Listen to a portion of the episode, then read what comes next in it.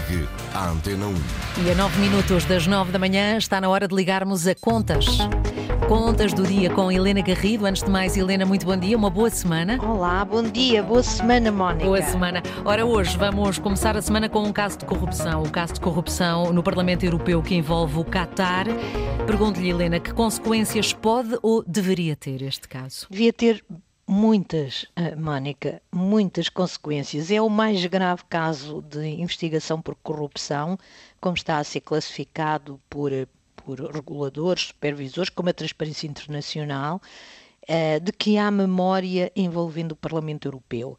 A vice-presidente do Parlamento Europeu, a eurodeputada grega Eva Kaili uh, foi uh, presa e é a face mais visível uh, deste, deste caso. Está acusada de, do crime de pertencer a uma organização criminosa, está acusada de corrupção e de branqueamento de capitais por alegadamente ter sido subornada pelo Qatar para, supõe-se, elogiar as reformas laborais uh, feitas por esse uh, país. Obviamente, o Qatar já rejeitou estas acusações.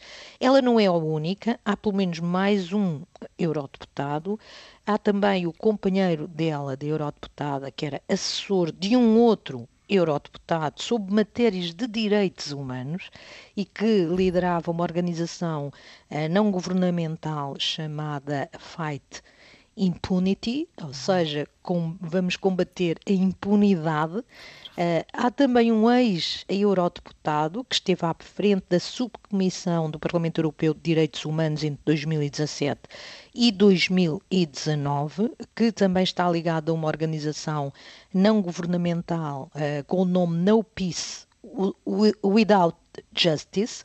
Uh, não queremos paz sem justiça uh, traduzida à letra, e, além disso, foi também detido o secretário-geral da Confederação Sindical Internacional, ex uh, também presidente da Confederação Europeia de Sindicatos. Estamos a ver o, o, a dimensão do choque eh, desta, investigação. Isto são traços gerais ainda incompletos de uma investigação que está a decorrer a cargo da polícia belga. Uma das afirmações de Eva Kaili no Parlamento Europeu, que se está agora a recordar, num debate sobre uma resolução que pretendia ser aprovada para condenar as práticas de direitos humanos e laborais do Qatar, eh, é agora recordada por aquilo que ela disse e que causou grande perplexidade. Uh, disse na altura que as reformas laborais no Catar o colocavam na liderança do mundo e que inspiravam o mundo árabe, que uh, uma iniciativa como o Mundial Masculino de Futebol tinha tido este poder de dinamizar uh, mudanças de, que, que, são mais amigas dos direitos humanos. O que está a passar, obviamente, Mónica, é um duro golpe na confiança dos cidadãos nas instituições, em geral, não apenas do Parlamento Europeu, que, o Parlamento Europeu, que é a mais democrática das instituições europeias, o único eleito por sufrágio direto, e se se comprovar o envolvimento do secretário-geral da Confederação Sindical Internacional, é igualmente um golpe ainda mais grave no movimento sindical, já tão frágil nos dias que correm.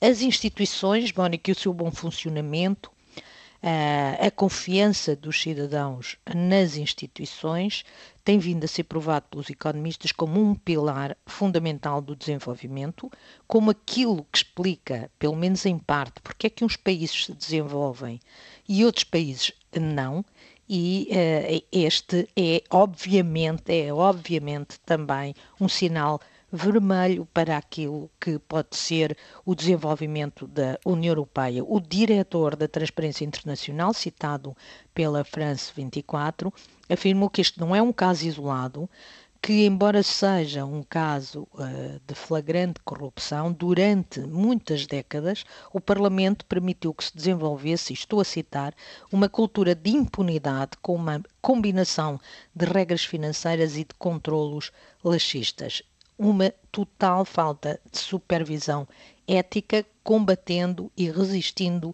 a tudo o que uh, se quisesse fazer para esta supervisão ética.